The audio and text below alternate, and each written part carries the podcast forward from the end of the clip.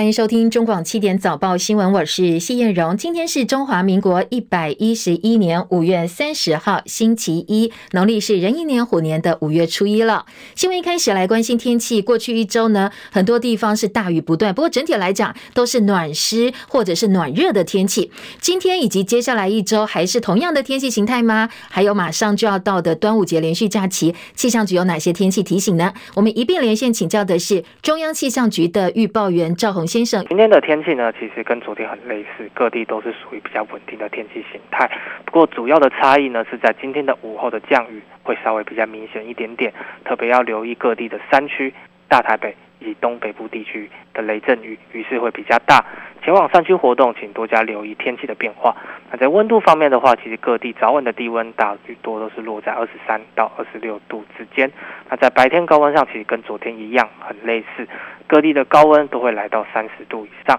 尤其是中南部地区以及花东纵谷可以来到三十三到三十五度。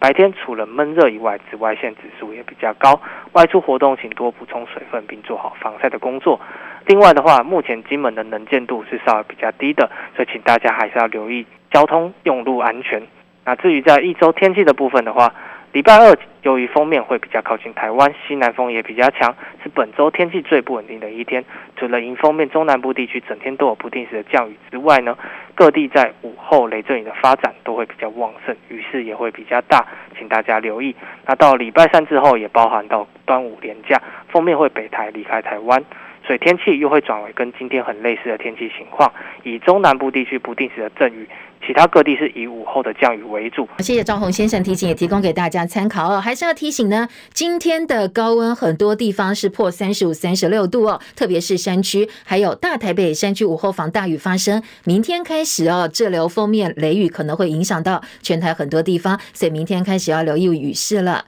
今天凌晨的三点十分发生瑞士规模三点五有感地震。根据气象局的地震报告，震央是在花莲秀林乡，地震深度度十八点六公里，这是比较浅层的地震。而花莲最大震度有三级，南投是一级的震度。昨天新冠本土确诊病例新增七万六千五百三十九例，比前一天略降，但是死亡个案呢新增了一百四十五例，又写下新高。值得注意的是哦，死亡个案当中，四十五例来自长照机构，占比是三成一。一周前，长照机构新冠死亡人数大概只占一成五，显示呢，长照机构的疫疫情有升温的迹象。所以很多专家都说，机构注明如果有流感症状，就应该赶快给药，把握黄金的投药时间。就算你检验阴性，也应该积极给药，才能够降低死亡风险。不过呢，指挥中心指挥官陈时中昨天坚持维持现在的做法。说快筛阳性才能够投药，确诊数字比起前两天明显减少。陈时中表示，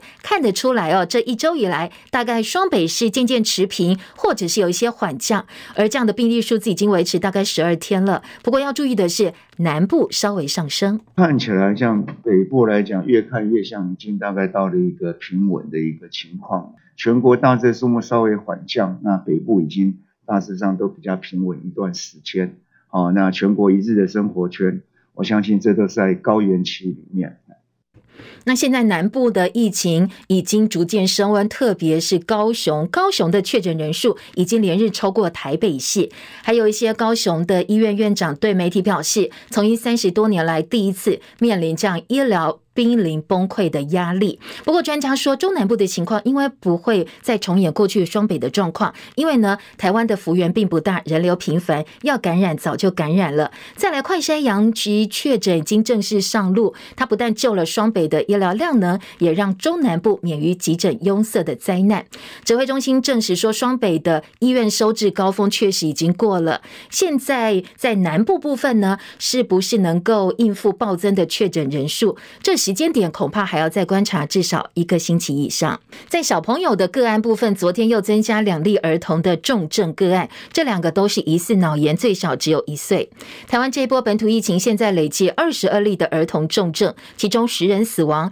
有十一例的脑炎个案。而除了脑炎之外呢，儿童重症可能还会出现肝功能以及肾功能的异常。指挥中心医疗应变组的副组长罗一军昨天表示，儿童主要重症还是集中在脑炎、肺炎、败血症，还有败血性的休克这三大类。累积到现在总共有二十二位这个儿童的重症个案哦，新增两位，那其中十一位是脑炎的个案哦，那这脑炎的个案当中，除了说有五位是呃不幸死亡的个案之外哦，另外六位的这个脑炎个案当中呢，有五位都已经是有呃顺利的呃拔管移除呼吸器哦，病况有好转。那另外还有六位是呃重症的，属于是肺炎，两位是败血症。那累积到现在儿童的死亡个案是有十位哦。好，儿童中重症的个案频传哦，所以很多家长都好担心。为了赶快让小朋友打到疫苗有保护力，基隆开设的儿童 BNT 疫苗集中施打站，昨天凌晨大概两点多就有家长到现场帮孩子排队。那其他地方也传出施打站呢，有家长大概三点多到现场去拿凳子坐在现场排队。面对抢打儿童疫苗的乱象，指挥官陈时中昨天拍胸脯保证说。六月三号还会有疫苗进来，数量一定够，叫家长不要担心。我们总共的总货量有一百一十万，纵使这个哈五到十一岁达到百分之一百，啊，事实上世界上现在还没有人做到这样子啊哈。美国大概是二十八趴嘛，那欧盟大概十八趴，啊，台湾那一定比这高很多很多了哈。那但是不不太可能到一百趴，但纵使到一百趴，我们还会剩下十万剂，所以请各位父母不用担忧了哈，一定就会打得到，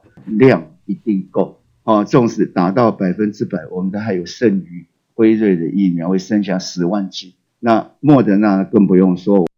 好，隔阂苏贞昌已经指示卫福部研议在中南部开设幼儿快打站，尽量给足疫苗。台中市长卢秀燕昨天则呼吁中央说：“你直接拨疫苗下来吧，才不会占用到台中本来预估的疫苗数量。”很多孩子还没有打疫苗，前卫生署疾管局长施文仪说：“国内六岁以下幼童染疫率高过整体染疫率，大概一点四到二点六倍，所以家长听了更担心。”中研院生医所兼任研究员何美香老师提醒父母。是小朋友的直接照顾者，也是哦，小朋友最可靠的最后一道防线。很多婴幼儿的病毒其实是大人带回家的。那建议婴幼儿的防疫还是必须要回归到最原始类隔离措施，尽其所能让小朋友降低接触病毒的风险。这样做是比较可靠的做法。另外一个跟疫情有关的话题，艺人郭彦均在脸书分享医护朋友叙述说，看到这么多孩子就这样走了。前天行政院长苏贞昌说，这是不实谣言，要就责查办。而这个消息一出来，大批网友前往蔡英文总统脸书洗版，纷纷标记很多孩子都走了，还留言说，你堵得住一个郭彦均的嘴，堵不住我的嘴。大家都在声援郭彦均哦。而面对网络风向复平汹涌，昨天阁魁苏贞昌已经改口了，他说他这样说并没有真。对任何的个人，任何我们所最最重视的生命消逝，我们都感到非常难过与不舍。同样，对于对社会安定有任何侵害，我们也绝不能掉以轻心。这由权责机关依法公正办理就好，不是针对任何个人。那刑事局昨天早上赶快开记者会，特别澄清说，我们没有要约谈郭彦军。警方侦查的流程呢，都是要先函请卫福部疾病管制署确认内容是否符合法律的要件。那如果不符合相关的要件，而怀疑可能涉及其他的假讯息部分，还要符合出于恶意、虚伪造假以及造成危害这三个要素，才由警方依照涉违法来侦办。那目前本局尚处于舆情收集的阶段。根本还没有展开侦查，也没有立案，也没有约谈任何人的打算。那警方要侦办的是内容农场这种的幕后者，而不是郭姓艺人。啊，警方强调要侦办的是内容农场的幕后者，而前天在疫情记者会上主动拿出不实讯息可以开罚三百万块手板的指挥中心指挥官陈时中，他昨天也改称，不管是被通报或者是被举发的案子，最后最后被起诉的比例呢，大概不到三成。不管是我们这边来。被通报的，后来举发的，后来到刑事单位或调查单位去举发的，整体案例里面，它大致上哈被起起诉的哈，大概都不到三成。刑事调查局大相关的单位要来跟我们这边问什么样的一个情况，那我们就请法制。就事实的情况去回报，那再由调查单位来做判断。政府各部门的说法基本上方向是一致的，灭火意味浓厚。苏贞昌前天表示要查办郭彦均之后，除了引发在野党以及很多意见领袖的质疑之外，艺人网红包括馆长陈之汉也都发声声援郭彦均。郭彦均二十七号发表了道歉文，澄清他文中提到很多孩子走了，并不是指有关单位隐匿疫情不报，说里面的数字呢，其实就是指挥中中心给的，是指挥中心公布的数字，没想到造成外界的误解。好，到底死多少人才算多？在网络上引起非常多讨论。或许真的是每个人的感受跟解读不同。昨天晚间有一个网友就在网络上发文说，他最近带着染疫的爸爸妈妈到高雄某家医院新冠门诊就诊，看到隔壁急诊室有个妈妈抱着瘫软的婴儿哭喊，说他等了两个多小时没有人帮忙他，救救我的孩子吧！他看了相当心疼，也纳闷说，其实急诊室现场病人并不多，但是一直没有看到医护前来关心。他问：“这样真的好吗？”不过下面的网友也是两极的看法。有人说呢，可能你没有看到里面正在跟死神抢人的画面。急诊并不是先来先看到，是有分救护等级的。说他是乱带风向，一段话抹灭了医护人员的辛苦。说忙碌的护理人员其实很多事情很多地方你是看不到的。还有人提醒他，确实现在第一线急诊医护人员是不够的，但是对家属来讲，看着孩子或者是爸爸妈妈每分每秒在煎熬，确实也是度秒如年。新北市中和两岁男童成为国内第一例的儿童重症，在奋斗六天之后，四月十九号凌晨三点四十六分病逝，也是这波疫情当中台湾第一例重症离世的儿童。这个小男童的爸爸昨天晚间发文了，他说呢，在整个等待的过程当中，家属打了四通一一九电话，过了八十一分钟才等到救护车，九十一分钟才到达医院。他质疑整个过程延误，所以呢，酿成了憾事。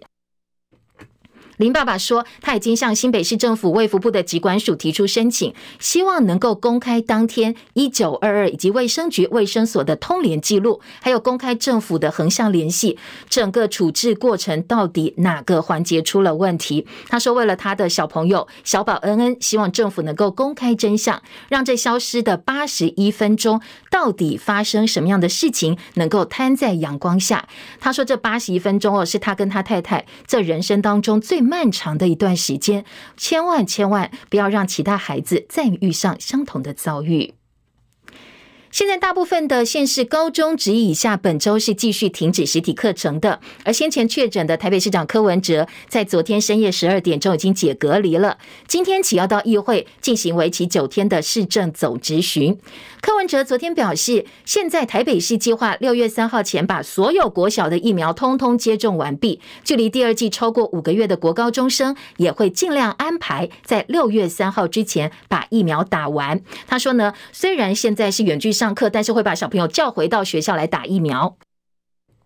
尽管打完疫苗之后没有办法保证不会再感染，但是至少感染之后症状是比较轻微的，所以他已经宣布，大概六月六号那个星期，大家都要恢复正常的实体上课。所以台北市中小学的孩子开始收心喽。不过专家提醒哦，打疫苗十四天之后才有保护力，所以你回到学校这段期间还是有可能被传染，在没有保护力的情况之下，所以要小朋友的这个体温啦，还有快筛的状况，必须要密切注意。另外，中央。说零到六岁要发五 G 快筛，昨天柯文哲也提醒，如果你要帮二两岁以下的孩子用快筛剂，恐怕还是要医护人员帮忙，因为幼儿鼻腔的结构是比较脆弱的，所以你自己做快筛不容易，很容易受伤。那疫情严峻时刻，艺人黄子佼跟他的太太孟耿如迎接了宝贝女儿黄玉米的诞生，很多名人都送上祝福，其中也包括总统蔡英文在内。但是总统的这封卡片引起了争议。名嘴宅神朱学恒他就酸说：“十孩不见一滴泪，一宝利见总统卡，为这些确诊死亡的十个孩子抱屈，说总统只字未提，相当的不值。”对此呢，黄子佼昨天晚间回应，他说：“在社群平台会让大家畅所欲言，但是希望大家看完全图跟全文之后再做回应。他不只是晒总统的祝福，想祝福的欢迎，该督促的继续。他只希望黄玉米的诞生能带给大家。”疗愈幸福的一秒钟。朱学恒的留言也引起了部分不同的看法，蓝绿支持者壁垒分明。网红四叉猫刘宇质疑朱学恒说：“通常台湾人还是有一定底线，人家生孩子哦，你再怎么样也不应该去闹别人的婚丧喜庆。你留言说很多孩子都走了，这样触霉头的留言真的不妥。不过也有人说，宅神说的对啊，总统只会作秀，怎么没有看到总统出来哀悼十个死掉，或者是关心当下还有十多位转为重症的孩子呢？”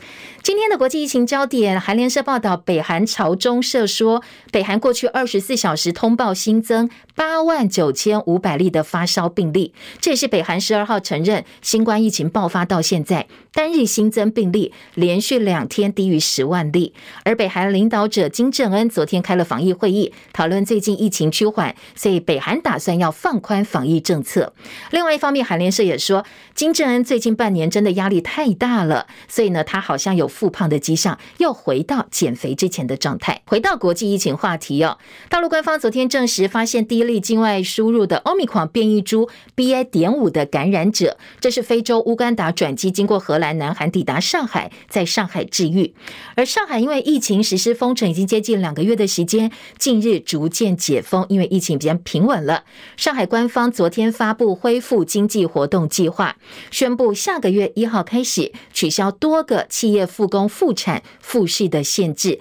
而且呢，当局打算要砸三千亿的人民币来抢救上海的经济。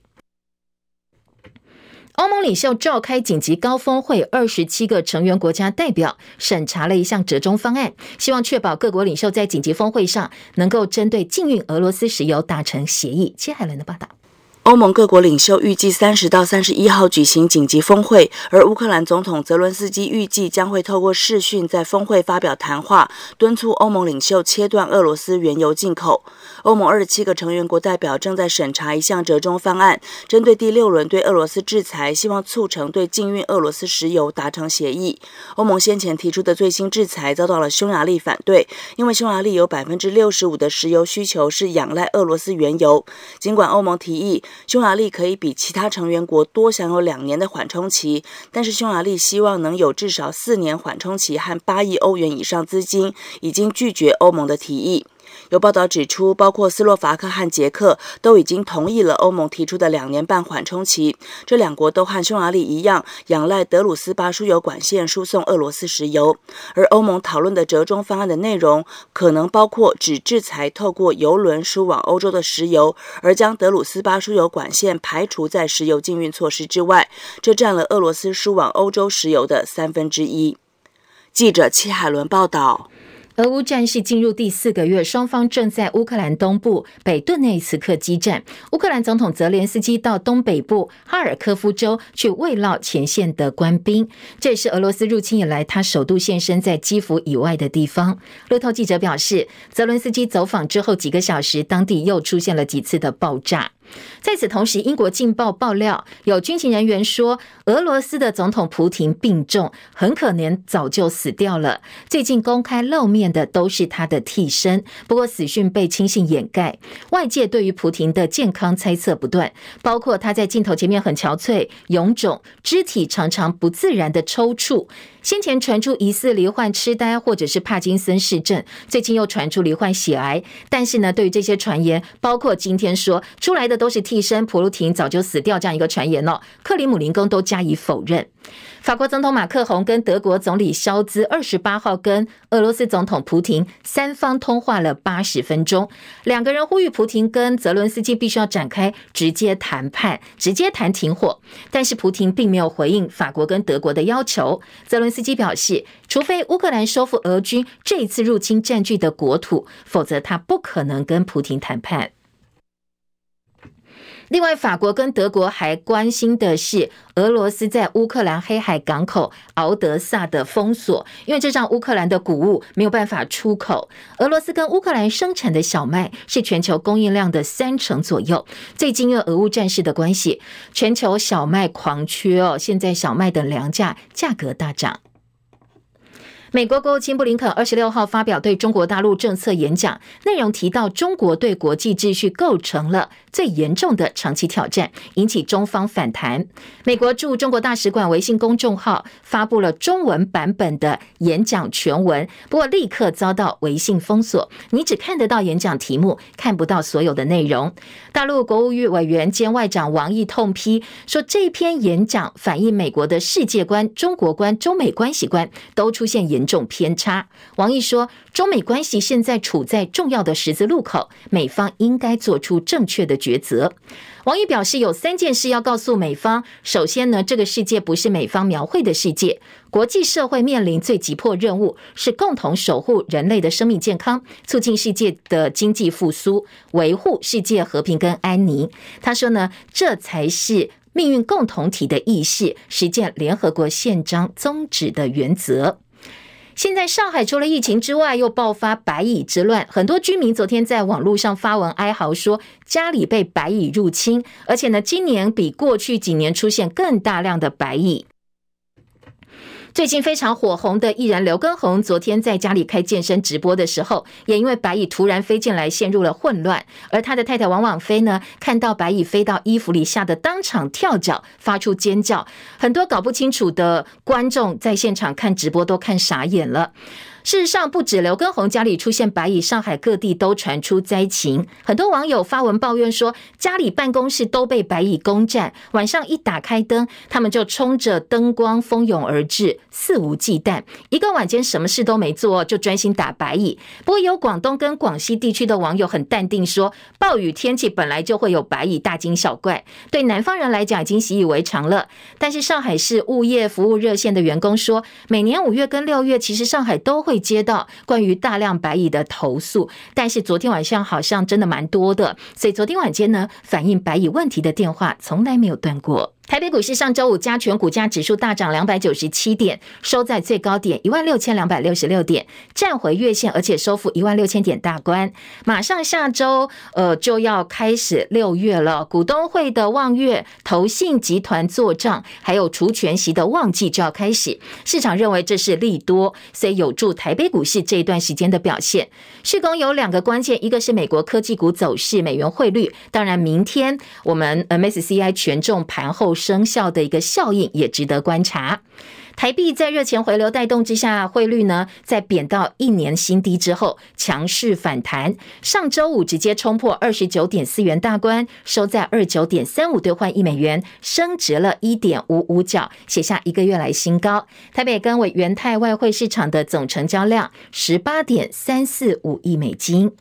今天立法院的重点是院会要审查关系前总统陈水扁国务机要费除罪化的会计法第九十九条之一的修正草案。好，这是立法院今天的重点哦。蓝绿可能会再度上演冲突，而绿营靠人数优势，当然，嗯，如果没有意外的话，应该是可以顺利完成三读的。国民党台北市长参选人蒋万安前天到台北霞海城隍庙去发快筛，而台北市的副市长黄珊珊昨天也去发了，所以外界解读，哎，这是互相要较劲儿。黄珊珊昨天说这个活动很有意义，没有人在比赛。那他说呢，他不排斥以民众党的身份参选市长，但是现在当务之急哦，是要先想好市民的事，做好防疫工作。那卫福部长陈时中要不要选台北市长呢？因为疫情严峻的关系，外界认为有点变数。但是今天早报访问了民进党英系的核心成人员，他说呢，如果陈时中没有办法参选，等同宣告政府的防疫失败，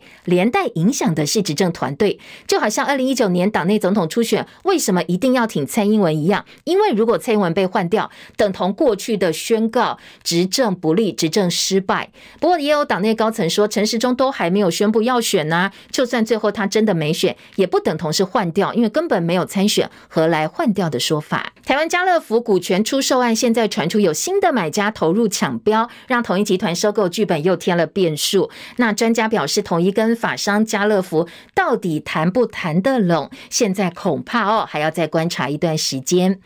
台北市、台中市的西屯区，昨天傍晚发生了人伦悲剧。一个女生姓吴，她跟妈妈同住，疑似呢跟妈妈说：“我想要搬出去外面自己住。”但是就跟妈妈吵架，两个人意见不合。没想到这个吴女呢拿水果刀划向自己的手掌之后，竟然涉嫌持刀刺向母亲的背部。看到母亲倒地不起，没有气息了，就自己报警自首。洪姓母亲送医之后宣告不治。现在警方已经将吴女呢。朝家暴杀人罪的方向侦办，今天会请检察官相验，厘清死因。苗栗白沙屯妈祖的南下进香已经结束了，现在传出有人哦在进香期间涉嫌散播不实的谣言，说呢这个进香是诈骗信徒的香油钱，因为已经影响到拱天宫的信誉了，所以拱天宫委托律师提出告诉。每到端午节都会引爆说到底是南部粽子好吃呢，还是北部粽好吃的争论。不管是北漂或是南漂的异乡游子，其实吃来吃去还是妈妈包的粽子最好吃。北部民众说南部粽煮的太黏太软烂，而南部则说北部粽就是油饭的，怎么会是粽子呢？但是医生只有一个建议提醒大家哦，不管你吃南部粽还是北部粽，糯米都不太好消化，所以呢吃粽子不能够过量。彭清仁的报道。粽子是平民美食，但长久以来南部粽和北部粽一直争论不休，而且各拥有庞大支持者。虽然南粽北粽之外，也有客家粽和湖南粽的选择。北漂族最怀念的就是南部肉粽，因为南部粽经过水煮，肉粽入口软烂。支持南部粽的民众认为南部粽才是真正的肉粽，北部粽只是把油饭用粽叶包起来。但拥护北部粽的民众认为北部粽特色是在包粽子之前，馅料和米都炒过，包起来后再将粽子蒸熟，粽子的香味也不会因为水煮而流失。北部粽支持者认为南部粽太黏太软烂，吃起来口感不佳，还是北部粽最对味。也因此，每到端午节，不但网友掀起论战。就连在警察单位，南部子弟也常和北部同事争论南部粽好吃还是北部粽美味。但营养师和医师则是不忘提醒民众，南粽北粽都是糯米制成，因此消化道不佳的民众对粽子最好是浅尝即可。而且粽子热量相当高，吃多了对身体负担相当大，胃食道逆流症、消化性溃疡、肠道胀气、慢性病如糖尿病、肾脏病的患者还要慎选食材。尤其端节连假，多吃还是要多运动。中广记者彭清仁在巡武报道。我本身客家人哦，客家人的板粽其实也蛮好吃的，推荐给大家。继续进行早报新闻第二阶段读报，立刻进现场。中广早报新闻。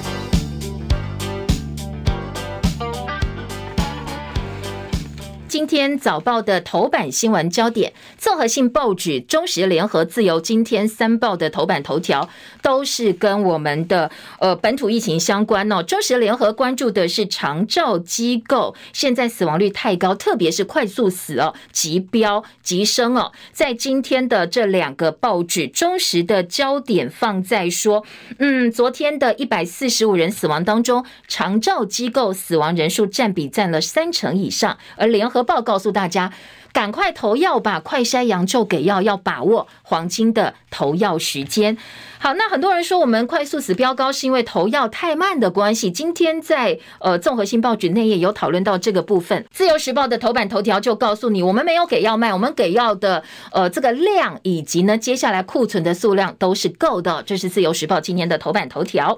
而在呃综合性报纸跟财经报纸今天都关注到的一个财经焦点是，上海要开始复工复市，而且是全面复工哦。今天在工商时报头版头说，当局决。一定要砸三千亿元人民币来救上海的经济，而经济日报则关心台北股市的除息行情。好，接下来回头来听听看这些新闻焦点在头版有哪些进一步的报道。我们先听到的是联合报今天的头版大标：增加一百四十五死，长照机构占了三成，超过千家群聚确诊。专家说，同事染疫就预防性投药。中国时报也说，苏玉仁建议这些长照机构的住民呢，只要快筛阳就立刻投药。昨天死亡一百四十五人，再写新高。苏奎指示中高龄重症者一个小时之内快速给药。好，这是这两个报纸今天的头版大标。自由时报说，我们现在库存药物可以再供五百万人使用，确诊药物的使用率百分之三点九七，已经是比其他世界各国更多了。所以今天自由时报帮我们的呃目前的呃库存药物以及呢现在的给药状况来做一个缓颊哦，说其实库存药物是够的，而且呢我们目前为止确诊的药物使用率也比其他国家还要多。好，这是三个报纸不同角度的切入。联合报今天头版头条说，机构著名的死亡率升高，学者很担心。而在群聚感染的部分呢，根据国外经验哦，如果长照机构、养护机构爆发群聚，死亡率就会非常的高。现在全国至少两百多位机构著名染疫之后死亡，所以专家建议放宽用药标准，及时投药才能够降低死亡率。不过，联合报今天的头版也提到，陈时中说不会改变现在的做法。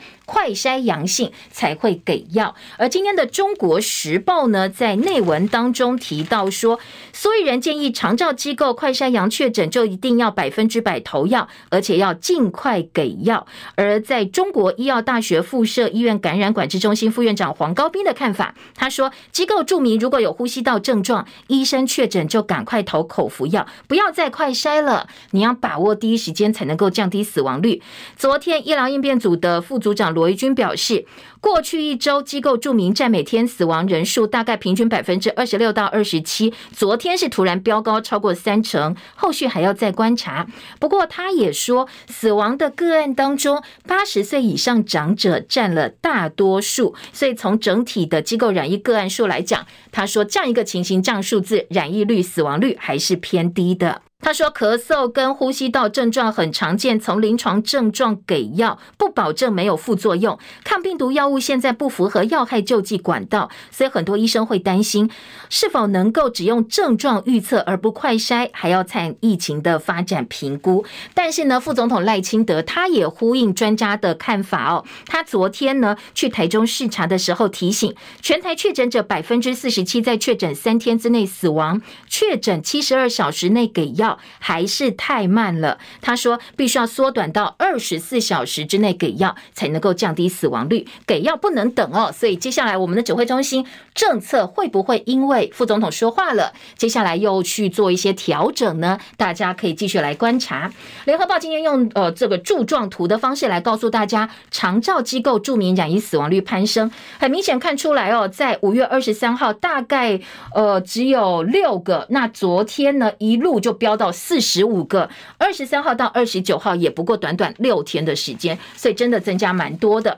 另外，《自由时报》今天头版说，除了要赶快给药之外呢，也要提醒病人要遵从医嘱治疗，拿药一定要吃，不要拿回家就放在那边。而《自由时报》头版还说，呃，现在疫情指挥中心提供的数字最高哦，每一百人确诊有十五个用药，来估计采购量，我们的药可以提供六百八十五万名确诊者来使。使用，而现在的库存药物就可以提供五百万人确诊个案的药物使用率，现在是百分之三点九七，超过美国、英国、日本、韩国等地，所以备药是相当充足的。希望疫情能够控制得更好，但是如果真的需要的话，指挥中心强调，我们现在的库存用药一定够，大家不要担心。联合报三版说，最脆弱的一群长照机构陷入疫情困境，医院的人力吃紧，看护难请，有长辈孤独离世，太多人染疫了，大家都是。受害者。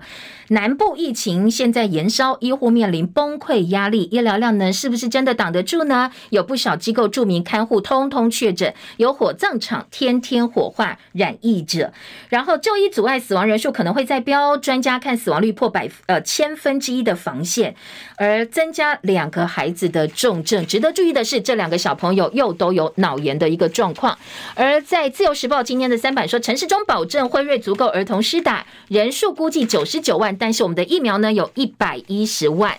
下半版面说，呃，这个快筛阳确诊之后有效疏解，现在急诊人次下降。今天中时在三版还有个标题是大陆的核酸检测业者被政府拖欠巨款，有官称变被坑，所花钱扰民已经一百一十五亿人次受验。好，这是自由时报来爆料说，大陆呢政府欠这些快筛机构的钱。还有三管道打儿童疫苗，台北市说六月六号恢复实体课程，基隆的辉瑞疫苗。苗，六月十号之前通通会打完。中国时报内页六版关心是停课影响团膳业者，小朋友没有到学校上课，那家长都会拿到营养午餐的退费，团膳业者就惨啦，因为他很多的食材是弃作，早就已经呃这个签好合约要给钱了，所以呢，团膳业者比去年还要惨，纾困被排除在外，只有台北市有给补助这些团膳业者，所以他们希望订定临时停课的补偿机制。公菜转销超市碰壁，农民的损失也很大哦。好，这个是今天的《中国时报》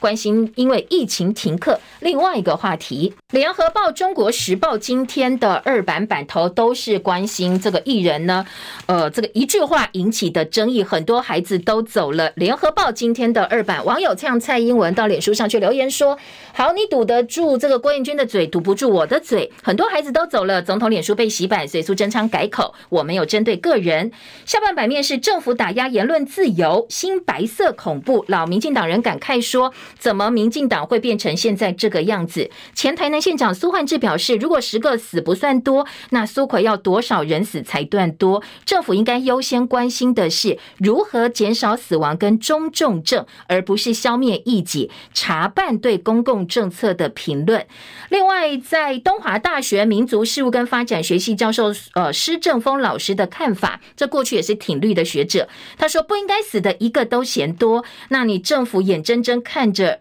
生命权基本的人权消逝，多多跟少是相对的。前立委郭正亮说，陈时中说要罚三百万，留言立刻超过两千笔。那你把这两千人通通抓起来好了。昨天很多蓝营的民代，不管是地方或者是中央，也通通跑到刑事局说啊，我要自首，你要我要办哦，你来赶快来办我，我也赶快说说呃这个。很多孩子死了，那你到底政府要不要办呢？来做一个抗议，以及声援艺人郭彦均，病逝儿童家长肯定郭彦均的说法，希望大家去鼓励医护人员。家长团体说，看到陈时中的言论快要晕倒了，说呢，真的政府哦，必须要有同理心，这是家长心中永远的痛。家长真的很担心。好，另外在联合报今天的社论啦，以及呃这个意见栏哦，他们的这个评论栏当中，对这件事情有非常非常多的看法。当然方向是一致的。今天联合报社论标题是“人民嘴巴贴封条”，苏贞昌好大的官威啊！联合报说这个叫做苏式霸凌，霸凌人民，发表对于现在的意见，对于现在防疫政策的意见。真亏蔡政府还自夸是民主政府。他说呢，郭彦军的脸书一贴，立刻被二十多个粉砖转发，七千多个互动，一千多则留言，说政府有特地公告这样一个数字。哦，当然，《自由时报》今天也把这个数字呢放在了头版的二姐来加以报道。《联合报》跟《自由时报》来解读这个数字方向截然不一样。《自由时报》的标题说，调查局说很多孩子都走了，我们现在要揪源头，结果找到了一个叫做。造谣的累犯，他的名字呢叫做徐芳丽。自由时报说，调查局跟刑事局这两大司法警察机关已经展开溯源的调查，要来厘清的是来自中国的境外势力溯源。说呢，调查局发现推特人头账号柯蒂被网友抓包造谣，就改名叫做徐芳丽。他多次散播不实的农场文，不管是这一次流传很多孩子都走了，或是先前流传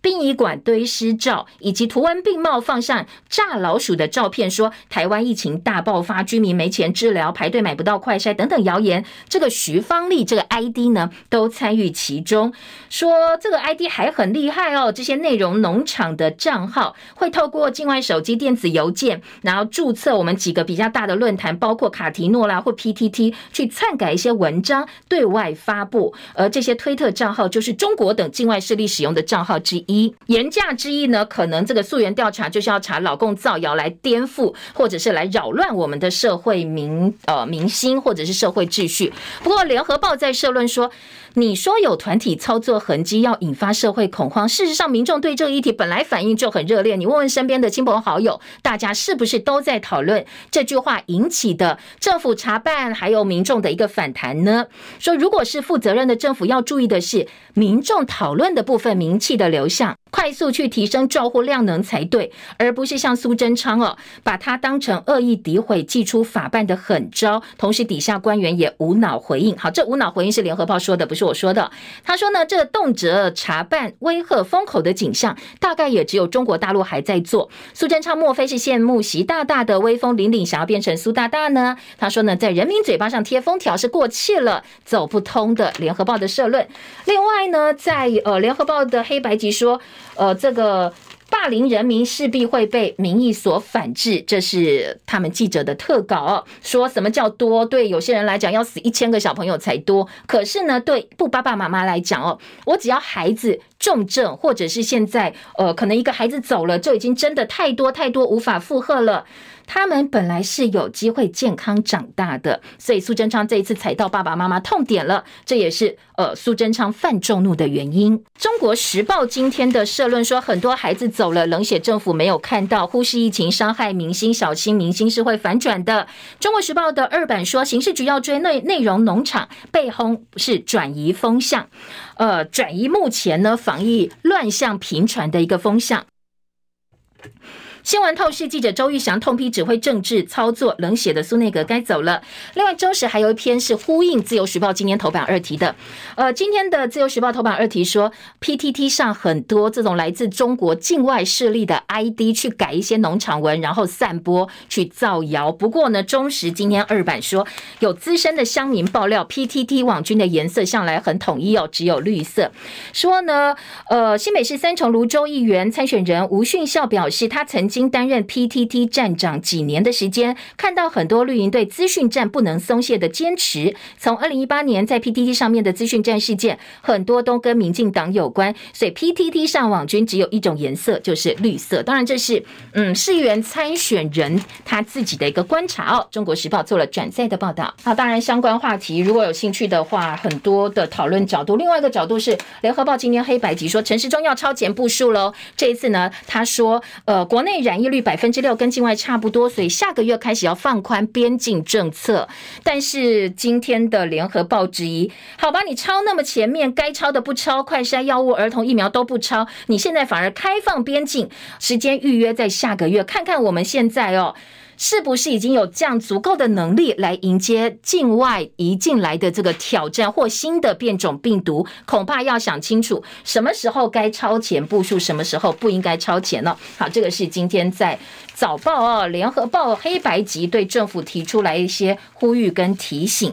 继续听到的是内页新闻，以及呢其他角度还有哪些政治话题，大家讨论的焦点。今天的自由时报内页六版呢说。中企渗透挖角去公司化，必稽查员工居家办公，抹去了营业的痕迹。中企挖角我们的高科技人才，要减弱我们的研发实力。减掉搜索发现，很多中企为了躲避查缉，进化挖角策略，转从猎人头公司或同业引路等多方来渗透挖角，解散在台湾公司或办公据点，员工免倒班，改从家中远端连线上工，按月从境外账户领薪水跟分红。形同去公司化，分散作业地点，那减掉就比较不容易查了。说呢，这是斗志中气傲布，检调现在打算征搜，也必须要更科学化才行。今天中国时报跟联合报的政治焦点跟军方的我们现在一些军备状况都有关系。联合报四版说，攻三首日没有命中爱二船，一弹未发。海空军的飞弹射击训练，军方说命中率是百分之九十八，但是被曝补舰测，空军说都有完成射击。这是国军先前在屏东九鹏基地实施海空军的飞弹射击训练。国防部公布了实况，经过检讨，受瞩目的国造天弓三型防空飞弹，第一天射击并没有命中目标，但是因为海空战力特别预算打算要。三毒，所以国防部就去补建测，让弓三补打一枚，最后呢感应命中。爱国者飞弹部队待命三天，计划涉及爱二型的防空飞弹，因为靶机系统跟雷达效能的问题，通通都是一弹未发的。好，今年的记者洪哲正哦，军事记者说，操演说法反复，怎么可以报喜不报忧呢？面对问题，你要坦诚告诉大家呀，对外要实事求是，才不会辜负我们给了这么大笔的一个投资金额。再来听到的是《中国时报》，《中国时报》说军团改作战区的政策不变，没有时间表。汉光演习兵推呢，是以作战区操演。指挥官陆军担任，对海空战力指挥运用有待进一步的磨合。下半版面告诉你的是，国务机要费除罪，今年立法院打算要三读了。自由时报说，日本退将呼吁日本政府跟台湾交换情报，包括作战计划、撤侨跟难民的输运等等，有需要建立相关的架构。后备战士明年可能会增到上百人，因为要增列新训旅等人力，今年只有四十九个，所以明年会增加一倍以上。头版的。焦点还包括了今天《中国时报》头版下半版面，三番领袖通话。现在德国、法国要求俄罗斯必须要放行乌克兰农粮出口，希望普廷跟泽伦斯基可以直接谈判停火。下月电价六月一号上路，每户电费平均会增加大概四百五十九块钱。当然这是一个概述哦，每家每户用电的情况不太一样。《自由时报》头版下半版面还有中国福记禁渔期晚甲的大批的渔船呢，现在聚集在七美海域捕。捞小管，海巡出动台北舰驱离这些大陆作业的渔船。联合报今天头版二题是上海复工，刚好在财经报纸《工商时报》也放在头版头条来加以关心。雷合报今天的头版二题说，上海五十振兴措施六月一号全面复工，要补贴餐饮旅游，取消白名单限制，估计三到四个月会恢复封控前的程度。而工商时报今天头版头条则是上海砸三千亿元人民币救经济，以超常规的力度推了五十条措施，从六月开始取消复工、复产批审制度，全市要恢复。正常的生活了，不过当然后面还有挑战哦。你一直都是清零的，就像我们现在疫情严峻，呃，面临的状况，大家都没有抗体。你一旦要恢复跟国际接轨的时候，就要开始呃跟病毒大作战了。到时候你全体人民只有打疫苗，有没有办法应付这些不断不断突变的病毒株哦？变异的病毒株，恐怕是大陆现在清零政策下一个阶段会面对的严厉考挑战。那《工商时报》今天头版。二提示下月电价六月一号上路，最高涨幅是百分之二十七。联合报的两岸新闻版说，上海从六月开始外出必须要七十二小时的核酸阴性才行。经济日报头版头条：台北股市的除夕行情现在正式要起跑了。今年台北股市表现，大家也非常关注。那接下来到六月底，会有一千四百三十二家接力举行股东会，要发放一点九兆元的股息。所以当然有股息哦，有钱，大盘的动能就会呃非常非常看好。那新闻，经济日报二版说，货柜海运变数多，六月可能会开始大涨价。网通族群高库存，前景有压力。立讯供电动车，红海备战。以及呢，呃，在董座刘阳伟部分是规划了一个大战略，清点广宇半先锋，用军用线束压制红链指标厂。美肉，美国的肉哦，现在价格飙涨，烤肉机热不起来，牛绞肉、冷冻肉价格劲扬百分之十四，牧场减少牛只的饲养量，供应更为吃紧，这是美国的部分。另外，内页新闻，征碳费现在有优惠，环团批逆向补贴，起收费如果不高的话，再给优惠，恐怕很难变成减碳的诱因。还有很多人等不到居格单哦，疫情指挥中心昨天说，从今天凌晨零点起，数位新冠病毒的健康证明系统会增加确诊者指定处所的隔离通知书的补发，所以呢，大家可以直接上网去申请。很多人在大学个人的申请第二阶段，呃，但是因为居家隔离没有办法参加二阶面试，又拿不到居格证明给学校，所以呢，考生的权益会不会受到影响？很多人都出来帮考生，希望呢能够帮帮他们哦，说是不是可以用别的方式来取消缴交居格证明？体育焦点：法国网球公开赛男单十六强赛，纳达尔跟加拿大小。小将阿里亚辛进行了一场四小时二十一分钟五盘大战，纳达尔赢球了，三比六、六比三、六比二、三比六、六比三，这是四大公开赛他生涯的第三百零二胜。接下来的八强赛要面对的是老对手乔科维奇，而我们的女双呢，詹永然，她搭档的是前球后澳洲三十八岁老将斯托瑟，不过很可惜哦，最后打了三盘吞败。台湾选手在法国网球公开赛现在通通比赛都打完了，没有台湾选手。手了。NBA 东区决赛今天早上八点半有第七战的殊死战，战绩三比三平手，热火跟塞尔提克今天要抢总冠军的门票。那总冠军赛呢是台湾时间六月三号礼拜五登场。西区勇士现在严阵以待，看看最后哦东区出现的是谁？美国职棒台湾好手张玉成刚刚被克里夫兰守护者指定让渡，现在海盗队要跟守护者队交易，张玉成确定到海盗去延续他的大联盟资历，也是继二零一九年王维中之后，成为海盗队史第二位大联盟的台湾球员。而且现在海盗的四十人名单当中有日本的呃这个筒乡佳志，韩国的朴孝俊，再加上我们台湾的张玉成哦，所以日本、台湾、日本呃跟这个韩国好手都在海盗队，非常罕见的状况。今天早上大谷翔平首打席就开轰，随后第二打席也开轰，累计十一发全雷打。在这场比赛之前，他连续五场比赛没有安打，所以呢，今天用全雷打告诉大家，哎，大谷祥平回来了。另外，在影剧焦点部分，通通都是坎城影展来当头。昨天坎城影展呃颁奖，在台湾时间大概昨天凌晨吧，陆陆续续出来，可以看得出来哦，韩流威力真的是无法挡。宋康昊拿下坎城影帝，那导演。朴赞玉抱回最佳导演，这是朴赞玉自己第二座的坎城呃最佳导演了。而本来大家觉得，哎，这个好像很看好的。呃，汤唯就但是昨天很可惜哦，昨天并没有拿下最佳女主角奖。好，今天在医药版面呢，在联合报的医药版面有告诉大家，呃，你要怎么来增强你自己的一个免疫力哦，特别是乳癌之后，包括做运动啊、吃东西有哪些禁忌。今天联合报在医药版做了一些表格整理报道，而自由时报的基呃医药版呢，则是说疫情四起，怎么样增强你的免疫力，内外兼顾，远离病毒，包括你的生活形态态。啦，正确的饮食，三多三少哦，告诉大家多喝水，多吃蔬果，多五谷杂粮，少油少糖少盐，提供给大家做参考。好，以上是今天七点早报新闻的内容，我是谢荣，谢谢大家哦，记得哦，YouTube 上需要按赞分享，我们明天同一时间再会，拜拜喽。